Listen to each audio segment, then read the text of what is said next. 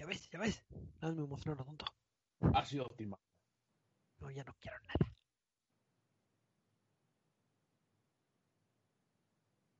Ah, ya. Muy buenas noches, pues escuchas.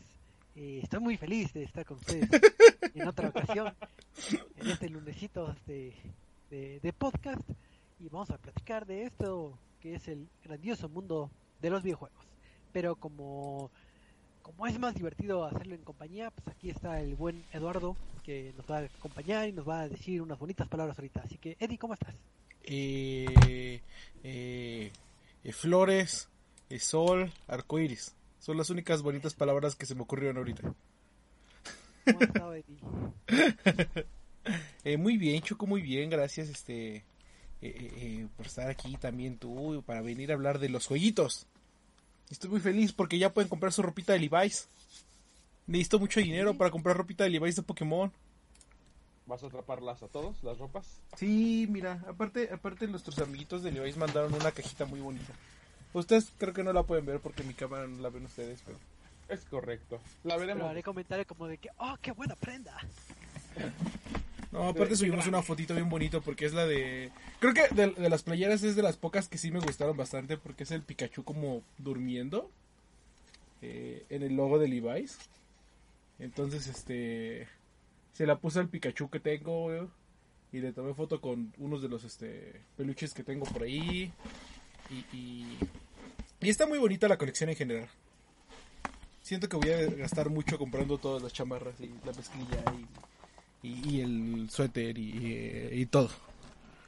Y Cancelar sabrá si es en compra en línea o en tienda o, o si van a caducar. Eh, no sé, Michael debe tener. Sé que está en Liverpool, Palacio de Hierro y, Y Levi's en línea, pero no, no, no sé si, si las tiendas estén abiertas físicamente o si llegó a Mm. tiendas físicas.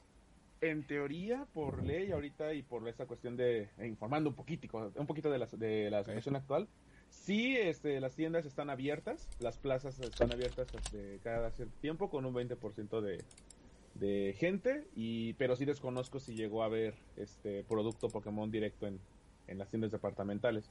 Pueden ir a checar tomando sus medidas, este, obviamente. Dice que sí, sí está en tiendas Levi's. Creo, o sea, si, si alguien quiere ir a ver dónde está la más grande, pues casi siempre la más grande es la de eh, Madero. Así es, entonces, eh, pues ya saben, el, eh, el bonito comercial es de que pues vayan a ver a su tienda Levi's. Digo, y está padre que ahorita como que muchas empresas de ropa han traído mucha temática temática geek, porque creo que también en las semanas, si no mal recuerdo, no me acuerdo si era Las de Bershka. Ah, Las de Bershka. Bershka, Bershka. Naruto. Entonces puedes correr como Naruto con ropa oficial. El Cowboy Bebop. Y unos. Bueno, yo vi unas sudaderas de Cowboy Bebop. Y estaban padres, la verdad. Pero sí, estamos en un mundo donde ser geek está bonito. Entonces, es la bonita moraleja. Pero también aquí, hablando de personas geekoides, aquí está el buen este, eh, Michael. Así que, Michael, ¿cómo estás? Muy bien, este, feliz, emocionado, podcast, videojuegos y estar aquí reunidos en un bonito lunes. Ya casi es viernes, eso es lo bueno. Así es, entonces vamos a hacerte la, la pregunta obligada. Este, ¿tú tienes alguna recomendación de ropa? Porque ya que estamos buscando todos recomendaciones de ropa, no sé, calcetines. No, o sea, no, la recomendación más padre, la del momento, pues sí es Device. Este, tenemos unos ejemplos también ahí en la nota de Reset, ahí para que la chequen en nuestro sitio.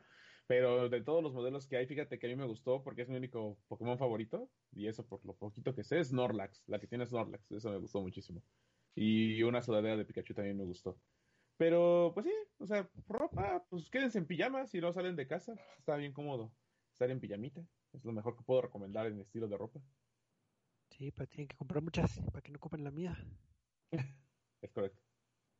Pero pues, después de este brevario cultural de ropa, porque era lo que ustedes esperaban oír en un inicio, pues vamos a pasar a, a, a lo que nos a lo que nos importa, que es esto de los videojuegos. Y pues vamos empezando eh, platicando un poquito de un juego que se llama este Metro Exodus, porque supongo que Oh. muchos de aquí han jugado el juego de Metro, ¿verdad?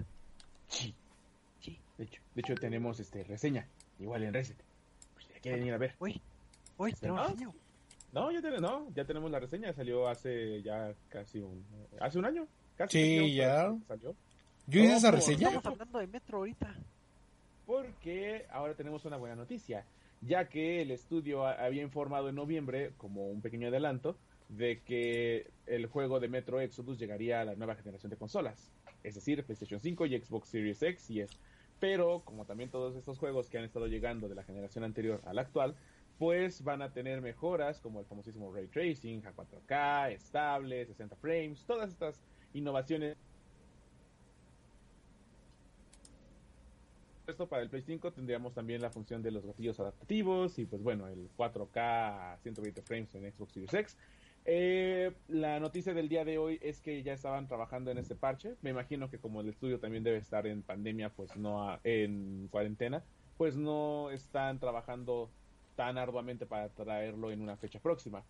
Pero al mismo tiempo eh, anunciaron que van a traer una versión mejorada para PC pero no va a ser nada más eh, tener el juego escalado súper bonito con la computadora que tienes, no, sino que vas a necesitar componentes muy específicos para que el juego pueda correr a una velocidad y con una fidelidad tal que pues sí requerirías una PC Master Race de, de gama alta para poder producirlo. Para todos los que hayan adquirido el juego eh, en las plataformas tanto en PlayStation, Xbox o en cualquier este, de cualquier tienda de PC, la actualización que tendrá el juego va a ser completamente gratuita. No tenemos una fecha establecida y por la nota que ellos dieron, pues no sabemos tampoco en algo estimado porque solamente informan que eh, durante el año 2021.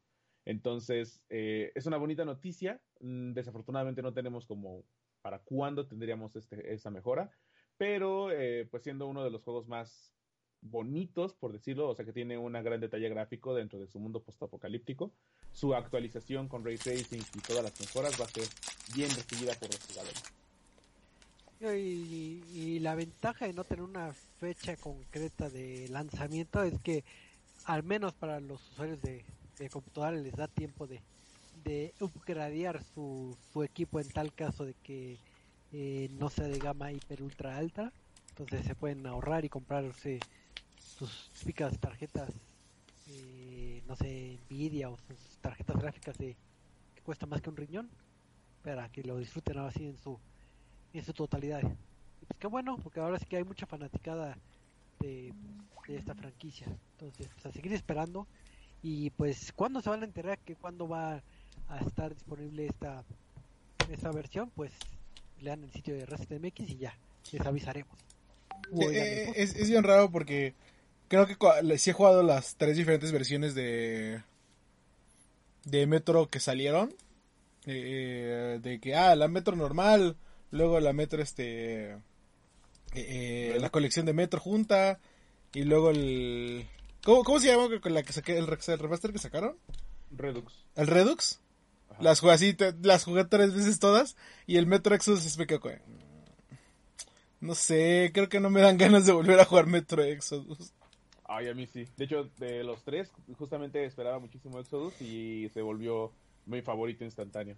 Eh, no sé si fue, o sea, la ambientación, el sentir que le daban un poquito más de realismo. Mm. Sí hay partes en las que se extienden mucho, pero me gusta. Creo que sí se volvió de todo, de los tres mis favoritos. Justamente. Ok. Pues ahí está la, la noticia para la fanaticada, entonces pues, esténse al pendiente. Pero también hay noticias, este, noticias cute también en este ámbito de los videojuegos, porque recuerdan este título de Fall Guys, sí, este título de, de moda que no sé si todavía sigue siendo moda o ya es moda algún juego de vikingos o qué sé yo. Pero si buscabas la alguna razón para volver a jugar Fall Guys, pues ya tenemos una razón de peso. Así que, Eddie, ¿cuál es la razón de peso? Eh, que es muy bonito Fall Guys y que deberían de jugarlo. No, este, tienen hasta el día de mañana para correr, mañana 16 de febrero para correr y abrir su Fall Guys porque los chicos de este Mediatonic y Mediatonic le dieron un regalo de San Valentín a todos los jugadores en forma de un nuevo skin este que cuesta ni más ni menos que eh, eh, eh, mil monedas de las que se obtienen entre el juego, que es bastante ba- bastante fácil conseguir. Eh, pero para cambio de mil monedas podremos recibir ni más ni menos que una bonita skin de un panda rojo. Y, es un panda rojo así de esos que van corriendo por todas partes. entonces es una skin de, este, de temporada que después de, San Valentín, quién sabe hasta dónde, cuándo vaya a estar, a lo mejor hasta el próximo San Valentín si seguimos jugando el juego. Eh, pero eh, eh, vamos a poder este, obtener esta nueva skin para los jugadores de PlayStation 4 y PC, que es donde podemos jugar. Así que apúrense porque hasta mañana va a estar. Ah, sí, y, si lo oyen en el podcast en recalentado, de seguro ya, ya no lo pudieron comprar. que lo voy a publicar. Pero ahí está la nota, entonces pues chequenlo rápido para la gente que nos oye en vivo. Es la ventaja de que nos oigan en vivo, es que pueden ahorita ponerle pausa eh, y abrir otra pestaña y, y jugar Fall Guys. O, mejor después, mejor después lo juegan, pero lo, lo, juegan terminando el podcast y ya. Ah, sí, mejor, mejor, idea. Sí, mejor, mejor. Tú eres muy listo. Leve. Todavía tiene hasta mañana, todavía tiene hasta mañana, no hay prisa. Pero hablando de personas listas, eh, ¿Se acuerdan de nuestros amigos de, de Cyberpunk? ¿Sí? ¡Oh, demonios! ¿Qué pasó ahora? ¿Ahora qué pasó? ¿Ahora qué hicieron? Pues resulta que, si no mal recuerdo, creo que fue la semana pasada, eh, se dio el anuncio de que los chicos, bueno, el estudio de CD Projekt eh, fue víctima de un, de un ciberataque y les robaron información importante. ¿Qué es esta información importante? Pues principalmente lo que vendría siendo el código fuente de este título de Cyberpunk y si no mal recuerdo creo que también de de, Witcher también tenían ese esos códigos fuentes y pues eh, ¿qué hicieron estos este eh, cibercriminales pues resulta que pues intentaron negociar con CD Projekt de que ah mira tengo tu código fuente pues eh, pues cállate con una lana y, no sale de aquí.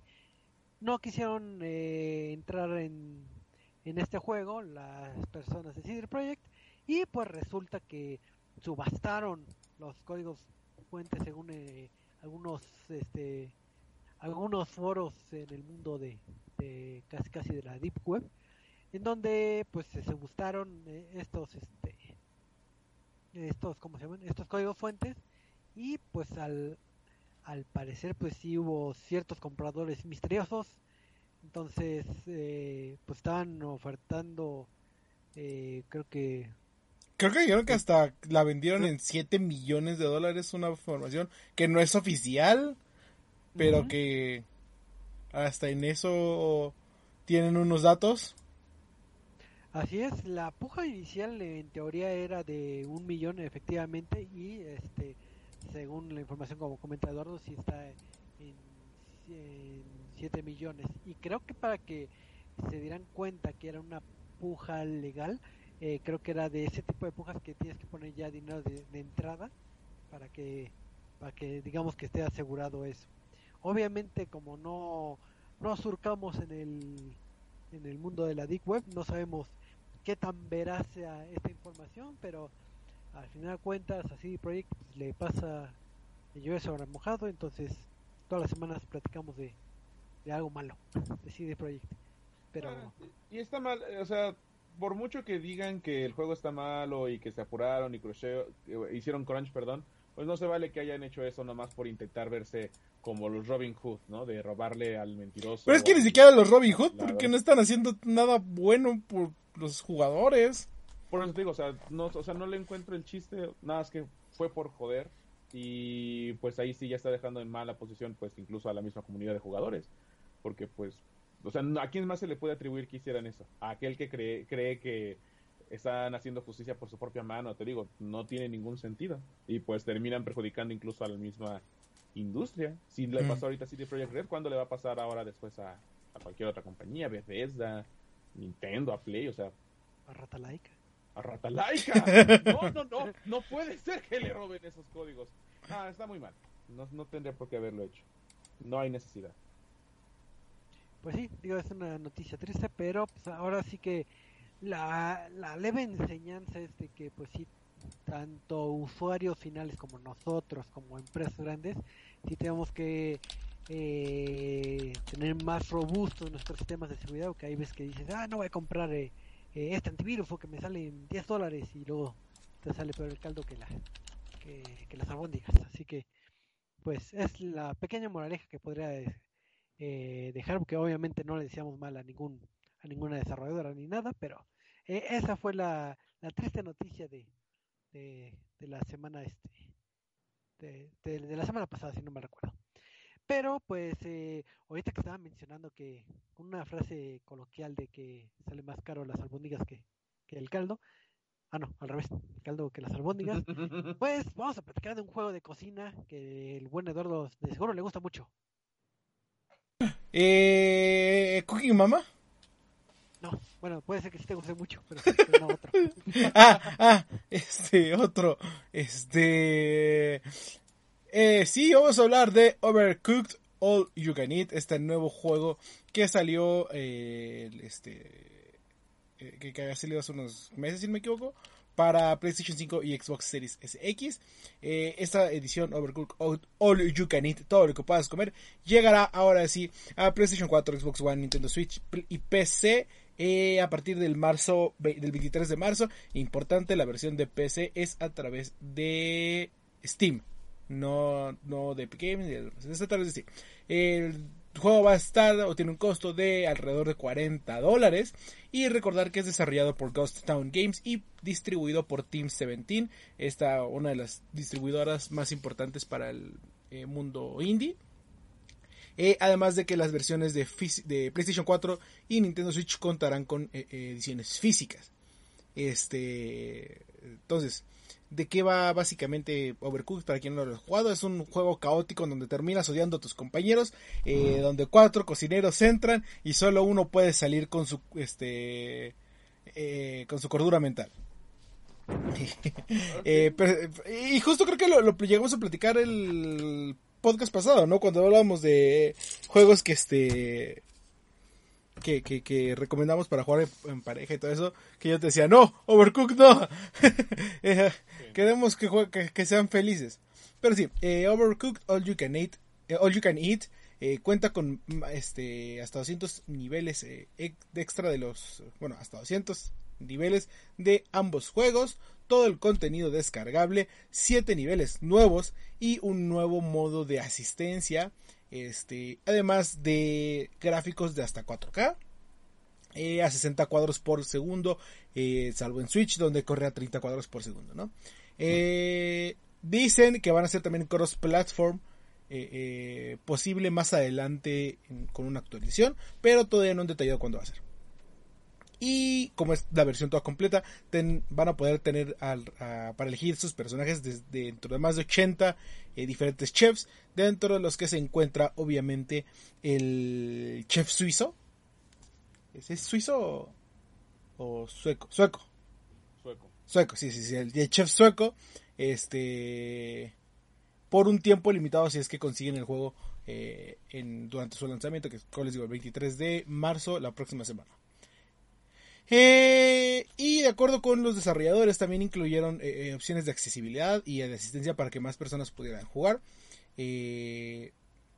Dentro de esto se encuentra que haya poder modificar el tiempo de los niveles, agregando o extendiendo el tiempo disponible para los niveles, dándonos un mayor porcentaje de, o bueno, dándonos una mayor puntuación por cada platillo que entreguemos, más tiempo para preparar recetas y la habilidad de poder eh, encender o apagar el que las recetas expiren. Este. De que, ah, necesito que me pidan una hamburguesa. Ah, pues vas a poder entrar a la hamburguesa hasta que quieras. Además de eh, opciones para los este, para daltónicos y eh, una interfaz este que puede cambiar de tamaño para aquellos con dislexia. Entonces, qué bonito que esta nueva edición que ya está disponible en PlayStation 4 y PlayStation 5, digo PlayStation 5 y Xbox Series XS, eh, llegue ahora sí a todas las demás plataformas y las demás consolas para que aquellas que no pudieron jugar eh, en su lanzamiento los demás juegos de Overcooked ahora puedan en una sola conexión tener todos. Ok, eh, y la pregunta obligada, mi buen Eduardo, si tú ya disfrutaste de Overcooked, ¿lo volverías a comprar? Sí. La pregunta más bien sería, ¿disfrutaste Overcooked? Sí. ok. Sí, es una experiencia caótica en donde juegas con tus amigos y todos se enojan. Me acuerdo que la última vez que jugué, que fue con unos, este, con unos amigos, pues cada quien era tenía su rol de que no, pues tú eres el chef principal, tú eres el lavaplatos y a mí me tocó ser el Uber. Entonces, nada más llevaba puro plato. Nada más te gritaban de trae esto aquí, lleva esto ya, haz esto, haz aquello. Y así, ya iba con mi caja. Tendría que haber una actualización con caja de Uber. Pero sí. Pero sí, es, es- es muy buen juego. eh, y más en una colección que está barata, 40 dólares por eh, los dos juegos, 80 en tantos niveles. Eh, así que si no los han jugado, es, es muy buena opción. Para que odien a sus amigos. Es, entonces pues, aprovechen y adquieran esta, este bonito título. Y creo que ya no tenemos noticias eh, extras, ¿verdad? Mm, No recuerdo. mm. No. Creo que no. Pues vamos a pasar a la, a la bonita reseñita, bueno, a la tétrica reseña de la semana. Así de, de- de miedo. Porque eh, resulta que salió el título de Little Nightmares 2, que es este título de, de mano de, de Tertiary Studios y, y Ba- Bandai Namco, que pues eh, recordarán que, que, pues, tuvo una muy buena aceptación la primera entrega y con creces hacen esta, esta secuela, bueno, esta segunda entrega. Entonces, eh, ¿de qué va eh, Little Nightmares? Pues en esta ocasión eh, vamos a estar en, en la piel de un personaje que se llama Mono, es un, vamos, un pequeño personaje que tiene una como bolsita de papel en, en su cara, que, que no, no quiere ver ni que lo vea en el mundo, y está atrapado en un mundo lleno de tinieblas y terror, muy bien eh, eh, ambientado, obviamente porque es un juego de, de estilo de terror, y pues se supone que hay una transmisión mixta eh, zombie que no se pueden separar de las transmisiones entonces ya no ves este gente nada más ves este ropa tirada y de vez en cuando cuando hay un televisor pues ves todos ahí amontonados y no te pelan. Y obviamente eh, estás este en un mundo lleno de, monstruos. Pero no todo es malo ya que eh, en esta ocasión que es también una de las diferencias con el título original es que eh, te acompañará un personaje en tu odisea y este personaje es ni más ni menos que Six es eh, este personaje de la primera entrega pero en este caso será tu acompañante. Qué función va a tener como acompañante te va a dar este, ciertas pistas de a dónde te tienes que dirigir o qué tienes que hacer o te ayudará en, en algunas partes ya sea en, en alzarte para que llegues a una plataforma o cuando vas a hacer un salto a un precipicio que te agarre la mano y este te ayude a, a- subir o activar alguna palanca. Entonces eh, tiene esa funcionalidad de, de apoyo. Entonces eh, el tener a Six a tu lado hace que la experiencia con en, bueno en comparación de la primera entrega es que lo hace más solitario y, en compañía. ¿Por qué digo estos dos? Porque en compañía pues te vas con, con este personaje y pues ya no te va a dar tanto miedo entre, interior porque no estás solo. ¿Qué es lo que pasa? En algún momento del juego eh, va a haber momentos en que te va a separar, bueno, se van a separar este los personajes, ya sea que tú tengas que accesar, no a un a una puerta tienes que pasar al otro lado y abrir para que pueda entrar, por poner un ejemplo. Y esos momentos en donde estás separado de Six es cuando te quedas así de que, ay, ya estoy solito, ya no tengo mi ayuda, ya no tengo quien me ayude a subir o, o a quien pueda comunicarme, porque eh, puedes apretar un botón y estarás hablándole a, bueno, haciéndole como un sonido como él, como tipo, hey, listen, a, a Six, nada más esa comunicación, pues ya no la tienes porque ya no está presente. Entonces esa soledad te pega un poquito más eh, en el juego. En el ámbito narrativo, eh, al igual que en su, su anterior entrega, eh, no hay este no hay textos, no hay voz, sino simplemente todo lo que ves en pantalla. Eso no significa que no esté rico en, narración. Todos los mundos tienen su, su historia, su porqué. Eh, los monstruos que aparecen en cada capítulo, eh, hay como una razón no implícita de, de, por qué están y tanto también los jefes de área hay una razón de, de por qué están presentes y qué están haciendo. Obviamente, entre, entre capítulos se va desarrollando lo que vendría siendo la, la historia principal. Y, es bastante interesante, principalmente porque no tienes diálogos, no tienes nada, y, y sí te da a entender y sí te, te atrae en el sentido de que, oye, esto sí me puede dar eh, un poco de terror la temática, más allá de que obviamente es un juego de terror, sino esa temática. Y aparte, cuando en, bueno, cuando te pones a jugar y empiezas a prestar mucho detalle a, las pequeñas cosas que están presentes en, en los escenarios, eh, verás que hay como un poquito de crítica social con, con la gente que está, por ejemplo, eh, junto a las teles, o la temática del bullying, por ejemplo, en, en un escenario que es en una escuela, o las buenas, malas prácticas que puede tener un hospital. Entonces hay pequeñas temáticas que se podrían eh, detallar más y, y pues le da un poco más de riqueza al juego. Pero bueno, este es un juego de, de plataformas de aventura en donde pues la mayoría del, del juego es de, movimiento de, izquierda a derecha, o sea, de como si fuera en 2D, pero le incorporaron un poco de 3D, entonces le da profundidad. No está del todo explotada, pero pues, eh, digamos que ya le dieron profundidad. Esta profundidad eh, te va a ayudar para que eh, para que Mono esté explorando este distintas áreas, encuentre distintos coleccionables o para ver otras posibles rutas. Si bien no son eh, demasiadas las que se enfocan en esta perspectiva, sí está eh, presente. Mono podrá este, simplemente saltar, caminar, empujar y jalar. Cosas este, básicas y que es eh, el, el sentido de estar indefenso que te da el juego. Porque al final de cuentas hay enemigos eh, estos enemigos pues te pueden cortear, te pueden, eh, te pueden matar, pueden saltar sobre ti, pueden hacer varias cosas y tú en teoría no tienes con qué defenderte.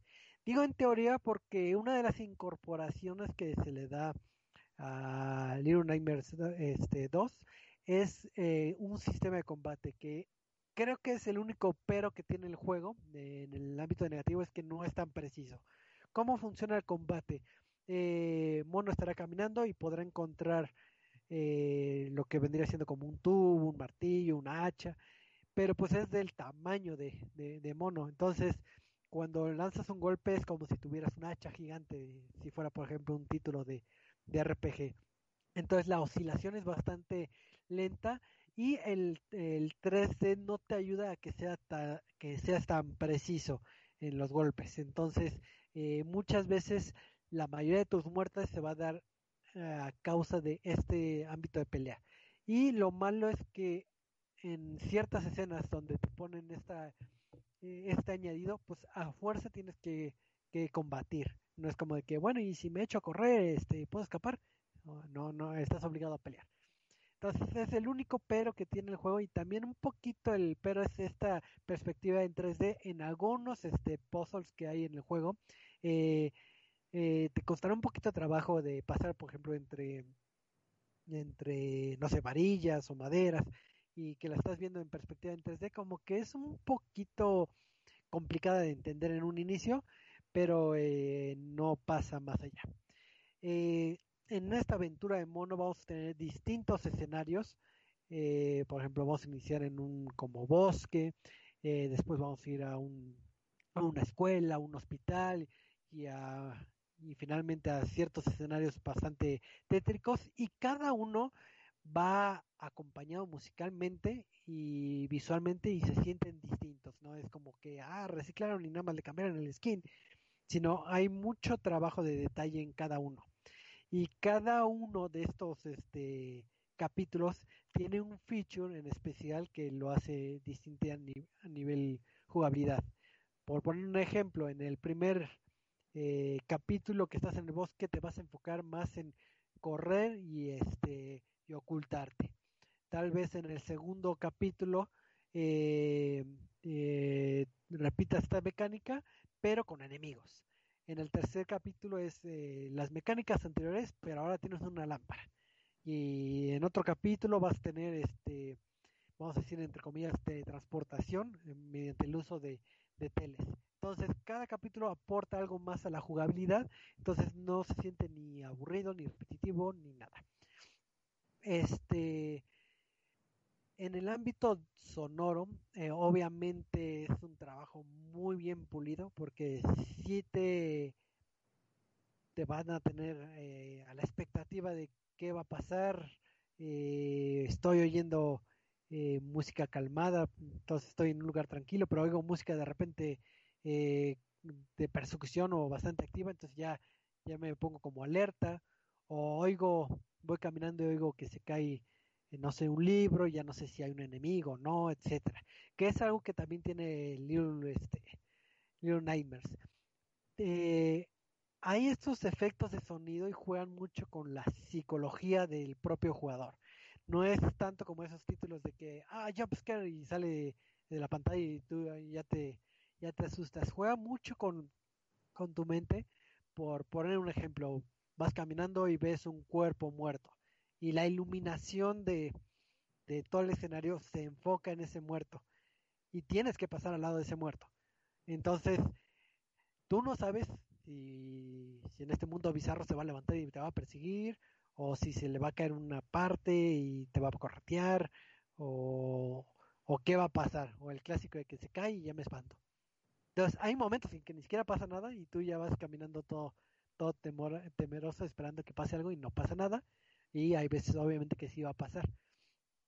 Eh, uno pensaría que al ser un juego de plataformas, aventuras, eh, el terror no está presente. Muchas veces estamos eh, acostumbrados a ver juegos en tercera persona o en primera persona, donde es más fácil que, que sientas terror. En este caso, todo lo que hemos comentado de la ambientación de, del juego sí te va a sacar bastantes sustos y principalmente el, diseño de enemigos. Eh, los enemigos, vamos a decir, eh, básicos, eh, tienen un diseño tanto visual y como de comportamiento que sí te hacen estar a la expectativa. Por ejemplo, en, en el escenario de la escuela vas a tener unos niños que tienen como algunos como como si fuera de material de madera o, o como de una nuez y algunos van a estar mochados de la cabeza y van a hacer ruidos como de, infantes.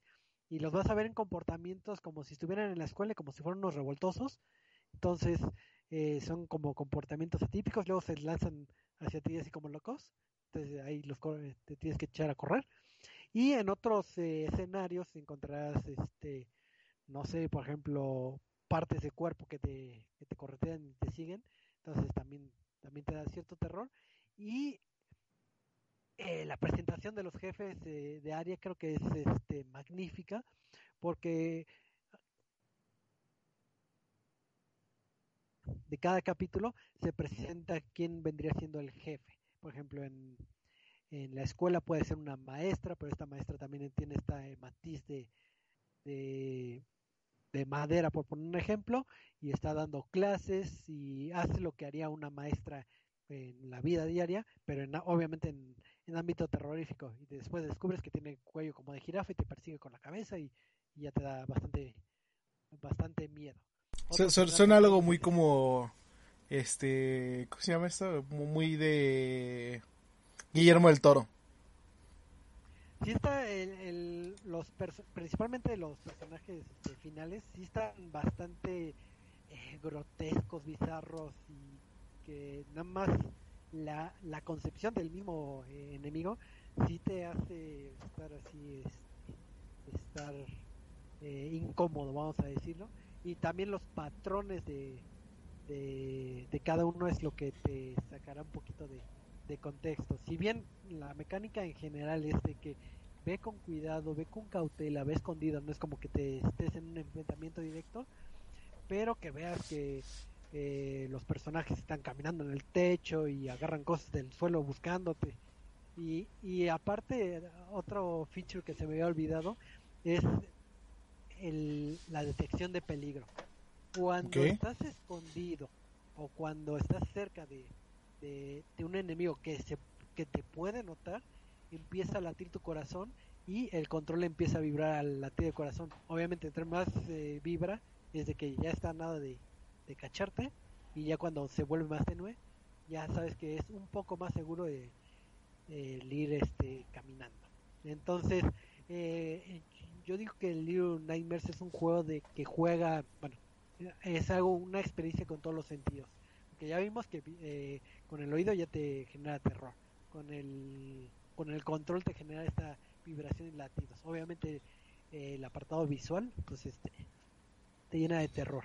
Entonces, este, sí es bastante inmersivo. Eh, ¿Qué tiene de extras el juego? Conforme vas progresando podrás encontrar este, distintos sombreritos en los cuales se puede poner mono. Y se va a ver mono. ¿Entendieron? Este, y, y también puedes encontrar este ay no me acuerdo cómo se llama en el juego pero son como niños glitch vamos a decirlo así. Entonces son como fantasmitas que encuentras. Cuando lo capturas como que entras como en shock. Ya el, el capturarlos todos tiene este cierto beneficio. Pero lo padre es que cuando encuentras esos personajes la mayoría están en un cuarto secreto en una ubicación secreta que te da un poquito más de información del contexto de, del juego. Eh, puedes estar en, no sé, en un hospital y, entras en un pasillito secreto encuentras, no sé, una tina con, con muchos muertos ahí y dices, ah, no, ahí estaban todos los humanos que no estaban, pues ahí están. Digo, por poner un ejemplo. Entonces, eh, el recolectarlos te va a dar un poquito más de información al juego y va a ser de vital importancia que, que recolectes todos porque el juego tiene dos finales y eh, el final básico es si lo juegas todo bien y el otro es si recolectas todos estos este, personajes. El, el, juego tiene conexión con Little Nightmares, eh, más allá obviamente de Six. Eh, sí, no puedo comentar, pero... ok. Ah, Porque spoilers, ajá. Los logros, los logros, Choco. Ah, sí, sí, son fanáticos de los logros. Eh, eh, como la mitad de los logros los podrán sacar entre 6 y 8 horas, que es más o menos los que les puede durar el, el título. Y los, los otros logros restantes sería más que nada en juntar los coleccionables o hacer ciertas este, eh, mecánicas que te ponen los logros, así de cosas insulsas que no se hubieran ocurrido. Como por ejemplo hay un momento que hay un incinerador, entonces tienes que recorrer casi todo el mundo y encuentras una una mazorca eh, y vas al incinerador, la echas y haces palomitas. Ya te da un logro por hacer palomitas. Ah, qué padre. Este... este sí hay ciertos logros como temáticos, pero eh, sí, yo creo que para sacar todos los logros como en 10 horas, no son complicados, pero sí están, este, eh, sí están eh, sencillos de, de sacar. Entonces, digo, para antes de pasar para, para preguntas y respuestas, es, ¿vale o no la pena jugar el juego? Por supuesto que vale la pena. Es más, eh, dejen de, bueno, después de ver el podcast, este, vayan y, cómprenlo porque realmente es una joya este juego. Eh, si les gustó la primera entrega, les va a gustar más esta, eh, esta segunda entrega. Y sí tienen que, que estar en su catálogo de sí o sí. La verdad sí lo disfruté mucho. Pasan muchas cosas este, bastante interesantes en la narrativa que pues ya ustedes lo tienen que vivir. Entonces ya cuando lo terminen ya platicamos y ya, ya, ya hacemos una mesa redonda. Ok. Entonces, yo, este, tengo una pregunta. Eh, Bueno, si yo ah, después de tres años de haber jugado Silent Hill 2 no lo vuelvo a jugar porque el juego me da mucho miedo, si vuelvo a tocar PT, a pesar de que lo jugué hace cuatro años, no lo vuelvo a tocar porque me da muchísimo miedo. ¿Considerarías que Little Nightmares 2, una vez que lo has terminado, eh, 8 o 10 horas lo que dure cada jugador, volvería a dar la misma sensación de terror, porque muchas veces puede que ya te arruinaste la sorpresa. Hay algo que te que posiblemente permita que el jugador siga sintiendo esa angustia de estar eh, ahí nuevamente. No, digo, salvo que dejaras pasar como muchos años, puede ser que, que sí te volvería a dar miedo, porque la, el detalle es que no están al azar las apariciones o los enemigos. Muchos de, de comportamientos o, ubicaciones, mejor dicho, ya están scripteadas. O sea, vas a encontrar a, un niño amarrado en la esquina y siempre va a estar ese niño amarrado en la esquina. Entonces, eh, si lo vuelves a jugar en meses y recuerdas este, esa ubicación, eh, dejará de darte miedo. Igual pasa cuando estás jugando el título y estás repitiendo una zona que estás muriendo constantemente, pues ya estás más enfocado en el patrón de cómo solucionar el problema o por dónde caminar, más del factor miedo.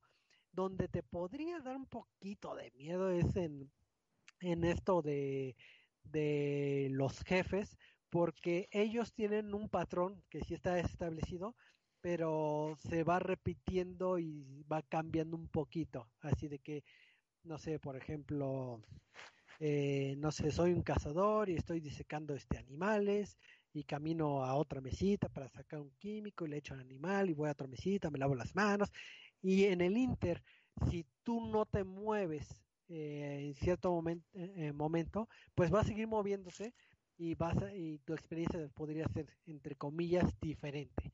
Pero todos los enemigos sí van a aparecer de la misma en las mismas ubicaciones entonces ya vas a saber de que ah mira aquí me acuerdo que aquí que hay una mano pues ya ya ya volteo casi casi arriba para ver que, que no me caiga la mano. Entonces el factor de terror ahorita tengo una duda Armando sí qué tan parecido ¿O qué, qué tan similar puede llegar a ser a Limbo?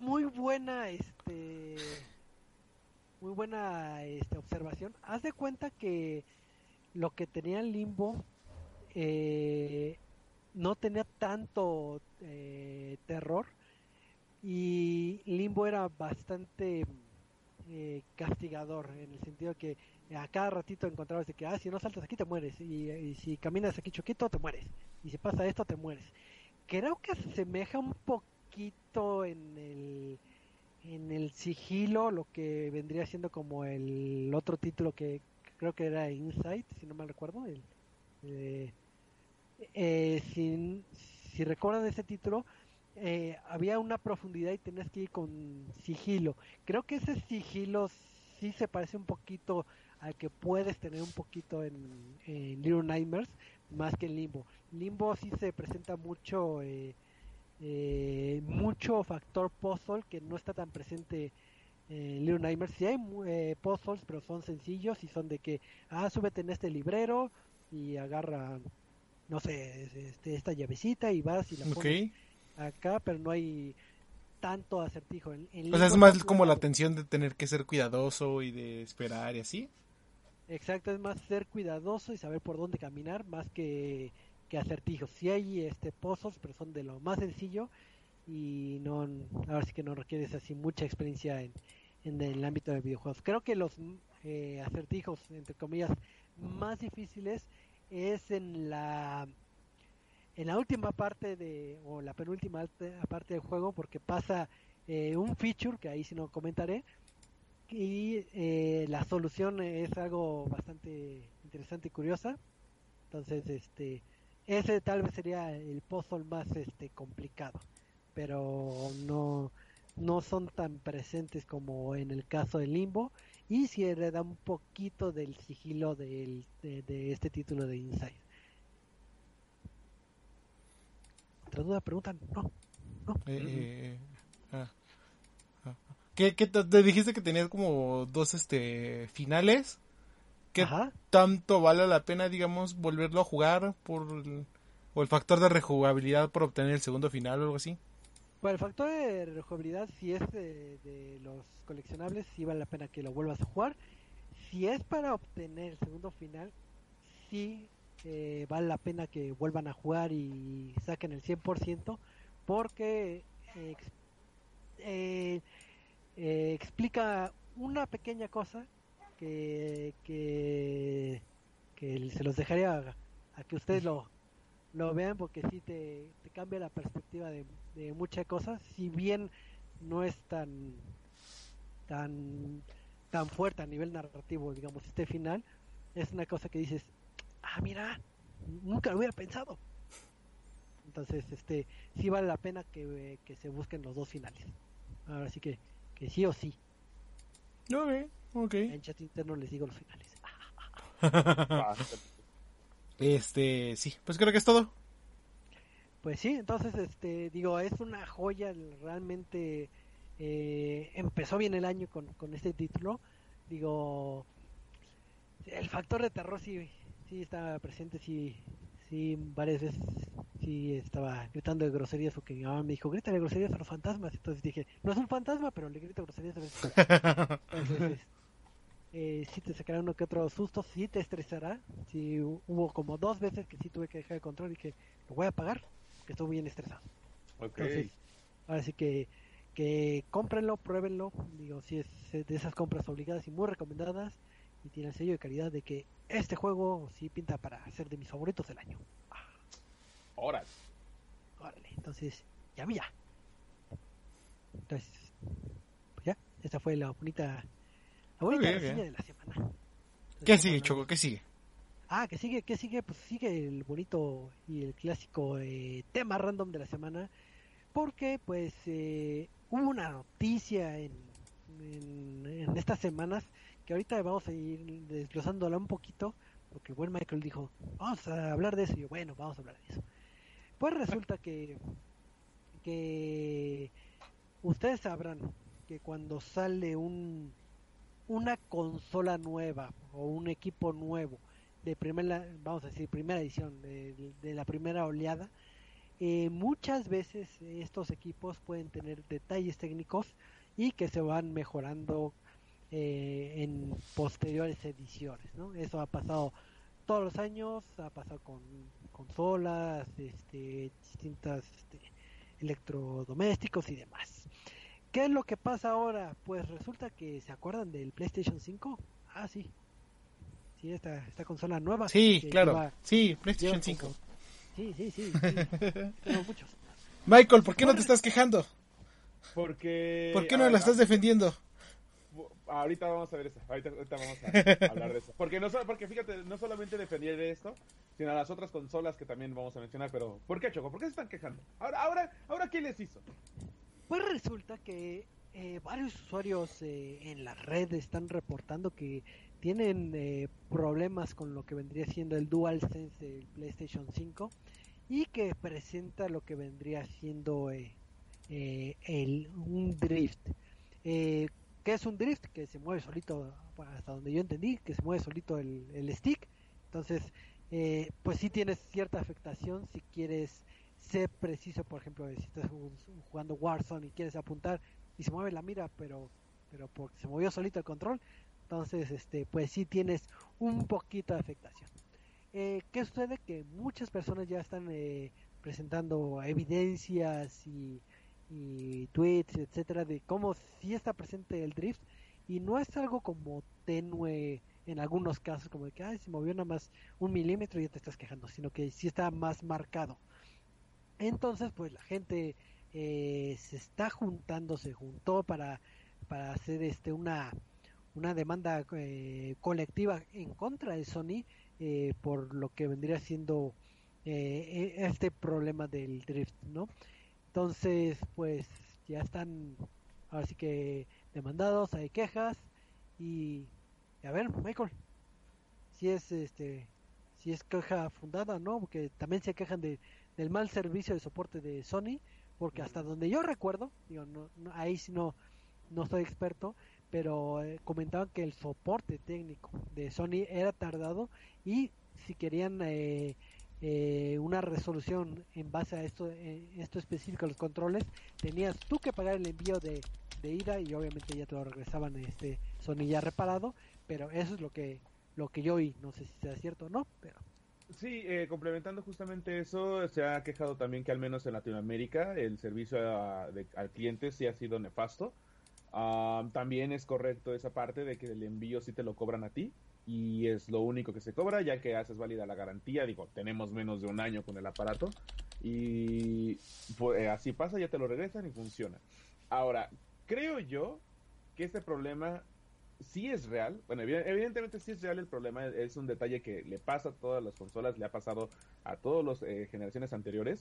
Pero creo yo que ahorita de verdad se están tomando las cosas como eh, en exceso. No solo para PlayStation, sino mencionando otras consolas, pues Nintendo y Xbox. Repasando un poquito la historia sobre este tema del drifteo, he visto más quejas y todo empezó con el Nintendo Switch en donde no solamente ha recibido una, sino ha recibido varias demandas, y tanto en Canadá, en Estados Unidos, sobre lo que es el Joy-Con, y más específico, hasta dicen que es el izquierdo el que ha fallado más. eh, ya ha enfrentado justamente varias demandas por esto, ya ha estado en proceso, algunas, las, no sé si las hayan perdido, la mayoría pues no las pudo detener Nintendo y pues no es más que cuestión de justamente reparar su error y reparar los, eh, los Joy-Con sin ningún costo, si, me, si mal no recuerdo hace poco Xbox también anunció que, bueno, se anunció que también los controles del Xbox tenían este problema de drift. Nada más que incluso ellos llegaron a pedir que este problema no pasara justamente a una corte legal. Si ellos iban a resolverlo, pues yo creo que también lo iban a resolver con garantía. Y pues sí, el problema solucionado. Y ahora llega este detalle con PlayStation de que justamente el drift es muy marcado. Pero ahí sí yo quisiera eh, preguntarle a todas esas personas que les ha fallado sus controles bueno, para empezar, ¿ustedes han presentado algún problema de drifteo con cualquier consola, con cualquier control? Yo sí he tenido, pero no porque el control, digamos, que esté hecho de fábrica, sino ya con el paso de los años, eh, no sé, ha pasado tres años con mi control, de repente se quedaba, bueno, me pasaba con el Nintendo 64 y ya se, se, drifteaba solito, pero eh, sí por el, el, uso que le daba, no porque lo compré y estaba este hechizo. es mi, mi única experiencia. Eh, con el Switch tuve, creo que problemas.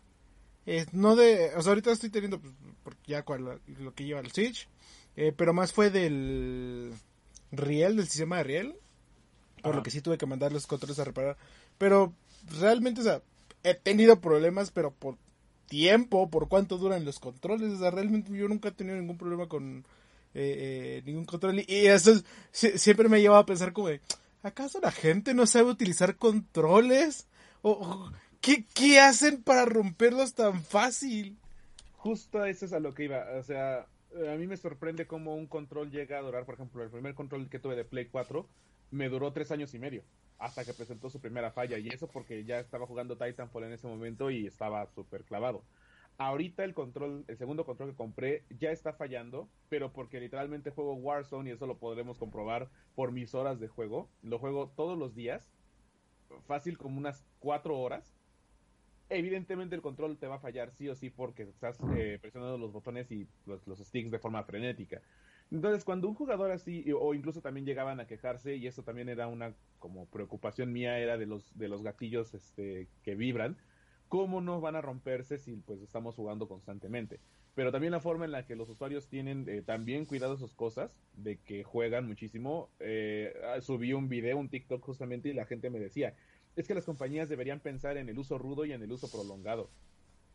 Más bien ellos están pensando en un uso general, en un uso promedio. Sí, digo, ¿por qué uso rudo? ¿Qué, qué haces? Ajá, o sea, alguien también me dijo justamente, o sea, vas a tener que utilizar tu consola a diferencia de una PC que también es cierto. Vas a tener, vas a, la compañía te forza a tenerle un uso moderado de tu consola de 6 horas. A menos que no tengas nada que hacer como un servidor y es una realidad, ¿quién va a estar pegado 6 horas jugando? O sea, ¿quién de verdad va a estar demandándole a su equipo cualquier consola la que sea más de seis horas de estar jugando y pegado constantemente a la pantalla. Evidentemente las cosas se van a descomponer más rápido que si le das un uso moderado de unas dos, tres horas y decir tienes bien cargado tu control. Lo mismo pasa con cualquier otro objeto como un celular, que llegan a decir que mi teléfono se descargó cuando lo, lo cargué hace tres horas, pero lo tienes cargado constantemente y lo, lo usas cuando lo estás cargando. Esas quejas entiendo que sean válidas porque sí es, es, es un problema real, pero no llega a ser más allá de, hacerlo válido con una garantía. Y afortunadamente con estas nuevas consolas todos estamos teniendo una garantía. Querer llevar este problema porque aquí lo los materiales de Sony son hechizos, pues no, no es que sean hechizos.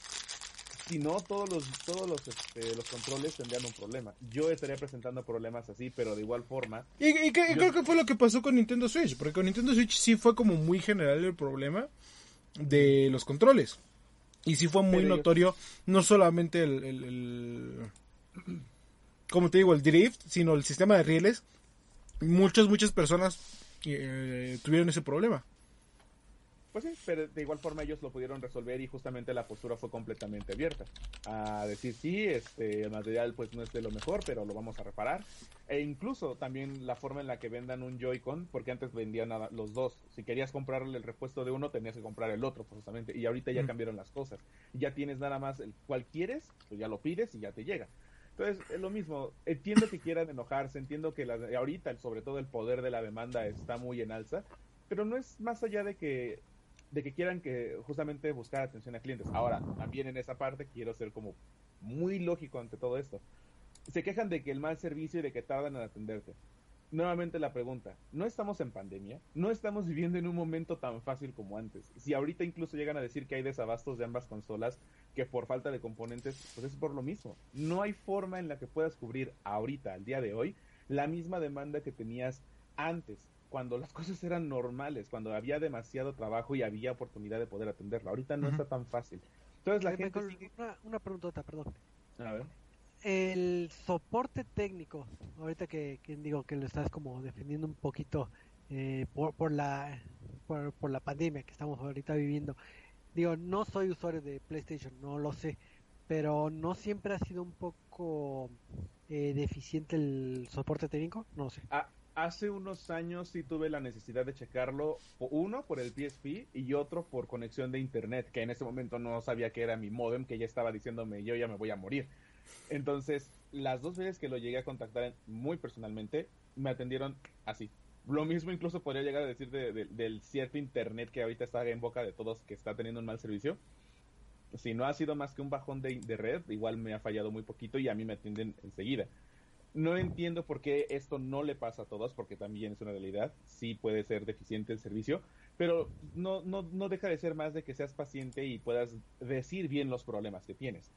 Si llegas y dices, tengo un problema y no sabes cómo describirlo, pues el técnico no tampoco va a saber cómo atenderlo, porque trabajando por ese lado de soporte y servicio técnico, pues las personas tienen que estar checando el problema constantemente y tienen a, sus- a su equipo de soporte para decir, cuál es el problema. Si tú llegas y les dices lo que es, cómo es y cómo se presenta, ellos rápido van a poder identificarlo. Pero si dices, es que está fallando la palanca y pasa siempre, pues no, no pasa siempre. Un ejemplo, ¿no? Pero no pasa siempre, pero pues como que sí quiere funcionar. Pero si luego le doy eh, un giro al control, ya no funciona, ya funciona bien. Entonces, pues ellos, ¿qué van a decir? Pues no hay problema. Entonces van a tener que buscar soporte entre sus compañeros y eso lleva tiempo. Si tardan por lo mismo, pues es porque no hay ahorita un soporte que les puedan dar a ellos. Creo yo. Porque sí, podemos enfrentarnos de todo y ante todo. Pero el chiste es simplemente ser paciente, ser consciente de que si vas a utilizar tu producto es que lo vas a cuidar, que debes tenerlo eh, en un buen espacio. Lo Y, que no porque pierdas una partida significa que vas a andar aventando tu control por todas partes, sino eh, cómo no quieren que se lleguen a romper las cosas. O sea, no niego que de eh, 100 mil este, unidades, eh, 100 hayan salido malas. Un- correcto, menos del puede pasar, 1%. Puede pasar completamente. Ajá. No, y, y, y también, este, pues sí, sí es consciente, incluso, por ejemplo, llego a ver que dicen problemas de sobrecalentamiento de las consolas en ambas, y eso desde el Play 4, ¿no? Que decían que la- el ventilador horrible que parece turbina. Pero también ves los videos de cómo suena, y tienen la consola en la alfombra, tienen la consola pegada a la pared, tienen la consola guardada en un espacio que es supuestamente para ese tipo de productos. Los aparatos no van así, los aparatos necesitan ventilación, están en un lugar donde no se guarde tanto el calor, porque evidentemente a la larga se van a descomponer. Si uno no es consciente del producto que está consumiendo y se descompone, no es porque el aparato se haya descompuesto, que como dices tú, Eddie, puede llegar a pasar, porque todos los productos también al final van a eh, terminar descomponiéndose, por el tiempo, por el uso, es normal. Pero si tú al principio ya le estás poniendo algo encima o le dejas un vaso de agua en una consola, pues evidentemente va a pasar un accidente. Deben tener conciencia de que no son productos de uso rudo, no están hechos para eso. Que nos enojemos, que, que nos pongamos frenéticos, sí pasa, pero justamente por eso hay que medir tiempos para poder entender que deben descansar, reposar estos aparatos y los podamos utilizar de forma prolongada. Pero si les vas a dar uso rudo y crees que eso es lo que la compañía te tiene que dar, pues no, no es lo que te tiene que dar. Tú tienes que ser responsable con lo que consumes. Y lo que si vuelva a pasar, tienes una garantía. Apliquen esa garantía. Justamente por eso también yo pido que si vas a comprar un producto nunca lo compres de segunda mano, a menos que ya no tengas opción o que sientas que pues ya es lo único que te quede. Pero nunca compren un producto de segunda mano porque al final eso les va a ayudar a que tengan Sí, claro. un respaldo de garantía. Así de simple. Yo tengo una duda, digo, no sé si ustedes me la pueden aclarar o que, digo, igual es algo eh, más este eh, técnico. O sea, yo tengo problemas de control y sustanito, sustanito y se quieren juntar para, para demandar a Sony. Aquí, eh, digamos que la firma o el bufete de abogados que, eh, que está intercediendo es con el fin de apoyar a los eh, jugadores o el fin de hacer Eh, un en FED porque Siempre cuentas, buscan ganar eh, algo. Ajá. Entonces, eh, eh, sie- siempre que se llena este tipo de, de, este, de demandas de... Eh, como, co- co- es que se olvidó la palabra. ajá, ¿Qué pasó? colectiva. ¿Demanda Colectiva. colectiva? Ajá. eh, siempre es este como de alguien diciendo, ah, sí, mi familiar es abogado y vamos a juntarnos todos. Y siempre, eh, digo, no, no es de a gratis llevar un proceso que posiblemente ganes, eh, pero que también es muy posible que se resuelva fuera de corte. Y que fuera de corte le, digo, le digan, bueno, ya, ¿cuánto quieres? No estés molestando, porque para nosotros es este mala publicidad. Eh, este, eh, ¿qué, ¿cómo lo vamos a solucionar? Tam- también es muy común. Entonces, eh, Porque según yo, digo, es, es la misma, el mismo buffet que intercedió contra este Nintendo. contra Nintendo por lo del el caso de los Joy-Cons. Según yo es la misma firma de, de Sí, bueno, y, hay que destacar que también hay una diferencia entre una eh, demanda colectiva de un bufete de abogados a que organismos este, gubernamentales como este la Profeco o como eh, las cámaras de comercio eh, o como este es que no recuerdo dónde fue si este Australia o, Reino Unido o cosa así. Eh, también la misma las mismas este eh, pues organismos encargados de cuidar al consumidor son los que se encargaron de decirle a Nintendo güey este, tu producto está mal entonces sí, sí, sí, hay una mucha diferencia entre que un organismo gubernamental esté preocupándose por los este eh, eh, consumidores a que un abogado esté demandando por sacar algo. Sí, claro. Y digo, eh, creo que, digo, eh, obviamente cuando es, se demanda puede ser que el proceso sea un poquito largo, pero eh, digo, uno como jugador también, eh, creo que si hay eh, detalles en tu equipo, pues eh, tienes- si lo compras en vías legales y eso, tienes garantía y la puedes aplicar. En cualquier producto te puede salir malo. Yo compré hace mucho una plancha que, que me salió tres veces mala entonces este yo ocupé la garantía y también Mm. cuando salió mi Xbox este malo también ocupé la Sí. garantía Y creo que Microsoft es uno de los, bueno, por lo menos aquí en México, es uno de los mejores, este, eh, en cuanto a términos de garantía, porque es más accesible, es más como, de, man- ten la guía y mándonosla, eh, siempre y cuando esté dentro de este, de espacio. Con PlayStation sí nunca he tratado, nunca. Eh, con Nintendo es, es- no es este malo, pero es pesado. Eh, Mm, en, en el caso de Play, digo, a mí me tocó en el PSP mandarlo con DHL, lo mandaron a Estados Unidos y me llegó como en dos semanas y era un problema del stick. De, sí, del stick justamente, entonces tardó dos semanas y media en llegar y como si nada, todo súper padre. Y ahí en ese momento no me cobraron nada, así que quién sabe cómo sea la cosa ahorita. ok. Entonces digo eh, creo que algún día detallaremos más los el servicio de clientes. Digo yo con, con Xbox las veces que se ha descompuesto mi Xbox tanto el 360 por los los aros rojos aquella ya suena tan tan lejano ese ese error. Y también cuando estuvo mal mi Xbox el proceso fue transparente rápido y muy muy sencillo y este ya creo que la moraleja es este de si tienen una garantía ocúpenla.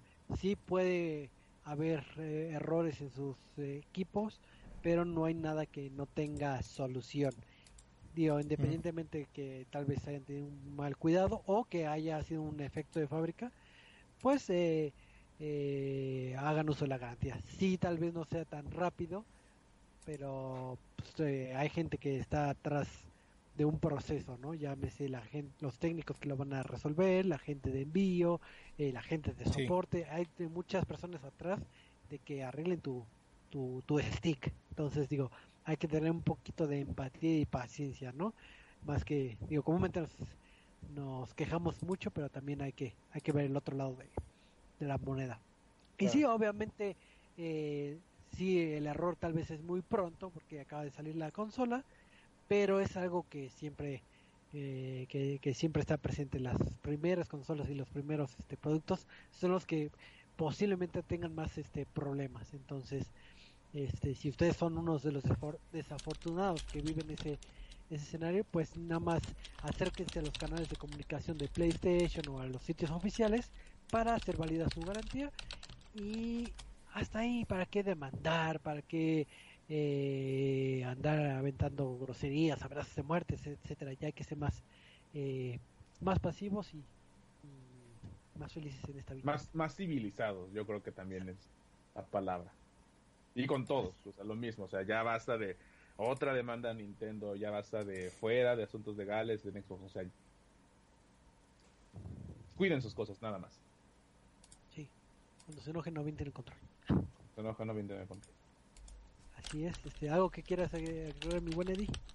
Eh, no, nada más que no se olviden todos los jueves de escuchar Sentinela a través de las redes de RCTMX y de arroba sentinelop para este todas las noticias de esports, deportes electrónicos de, y, y, quejas y peleas. Los jueves, ¿verdad? Los jueves, sí, jueves a las 8 de la noche. Uf. Okay. Ya, ya saben, si no tienen nada que hacer este jueves, pues ya este, oigan Sentinela. Y si tienen algo que hacer, pues cancelen sus planes y oigan Sentinela también. y pues eh, anuncios parroquiales y despedidas, mi buen este Michael. Pues este compren en el Levi's, está bien bonito. Y no tenemos eh, también un, un descuento con sillas gamer, porque quiero cambiar mi silla, no sé. Me yo suena. quiero cambiar mi silla, o que mi silla es de comedor y yo no quiero tener sillas de comedor en el comedor. gamer. ¿Tú quieres sillas gamer en el comedor? Sí es. Oh, a todos los, a todos los invitados de la casa una silla gamer, ¿eh? ¿Cómo hacer eso, Pero, pero con RGB o sin RGB? Pues, como sea. Silla gamer, nada más. Sí, ah, pues si ustedes quieren un descuento en su silla gamer nueva, así nuevecita, y es más de color rosita, bien bonito, pueden visitar ewinracing.com y eh, buscar la que quieran. Eh, eh, si no me equivoco, esta es eh, ahorita les digo muy bien. Este eh, eh, es ewin.com.mx, la tienda de Ewin. Esta que tenemos aquí bien bonita es la Night, creo, Series. Eh, y para, por ejemplo, este Michael que le gusta PlayStation, hasta tienen una silla de PlayStation. Oh, demonios, sí la compro. y entonces, por ejemplo, ahorita entras y te dice, ah, tienes 15 de descuento por año de chino. Pero no, nosotros venimos y les damos 20% de descuento eh, con el código ResetMX para que entren y, vean las bonitas sillas eh, de colores. La mía es rosa, hay sillas azules, blancas, rojas, eh, de PlayStation hasta doradas y blancas y rojas también hay. Entonces ya, ya convencimos a Michael de, entrar a comprar. Correcto. Así, que recuerden, compren, compren, compren, gasten. y, lo de siempre, que también este, pues recuerden nuestro sitio, resetmx.reviews arroba Twitter, eh, en arroba ResetMX y Reset.tv en Facebook para ver todas las noticias de videojuegos y pues sí, muchísimas gracias. Así es, muchas gracias a este bonito panel de conocedores, pero también muchas gracias a la gente que está en vivo, que nos ve en, en el recalentado. Recuerden que estamos a través de plataformas como iBox, como Spotify, en YouTube, en, Facebook Live y, en donde se les ocurra, ahí, ahí estamos, en cereales. Estamos junto al Osito Bimbo también así que eh, nos pueden encontrar en cualquier lado. Entonces, pues muchas gracias. Les recordamos que todos los lunes eh, a las nueve y media aproximadamente eh, iniciamos lo que es este bonito programa a través de Facebook Live. Entonces, ya saben, ya tienen una cita, ya tienen eh, una cita agendada para que nos vengan a escuchar y platiquemos un poquito de este maravilloso mundo que es esto de los videojuegos. Así que, pues muchísimas gracias por su tiempo y nos estamos viendo. Hasta la próxima. Adiós. Bye bye. Adiós.